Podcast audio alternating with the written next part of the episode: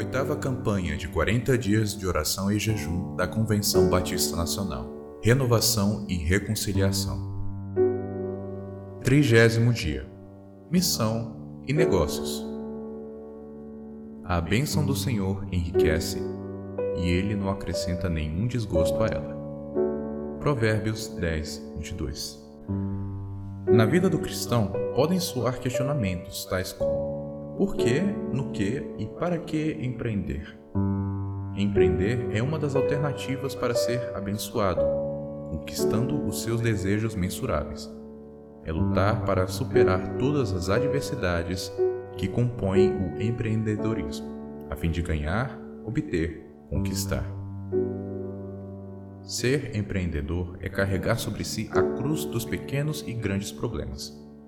Para empreender, é fundamental um romance entre o empreendedor e suas ideias. É deixar a atração das aventuras fáceis da vida e adentrar o círculo das dificuldades. Ter o seu próprio negócio rentável é bom. Atingir indicadores além do esperado com produtividades significativas e agradáveis é sensacional. Aumentar a margem de lucratividade é fascinante. Agora, qual o real significado do seu case de sucesso? Sente-se preparado para lidar com o sucesso e a gestão da sua espiritualidade? Entender a conexão entre missão e negócios é assumir a dependência de Deus, mesmo no montante dos resultados é glorificar a Deus nas oscilações comerciais, sempre visando a estabilidade no relacionamento com Cristo Jesus. É viver o autêntico significado do seu negócio, ser abençoado, poder abençoar a obra de Deus, o próximo e fazer com que o progresso faça continuamente mais próximo de Deus. Já dissera um grande gestor em desenvolvimento.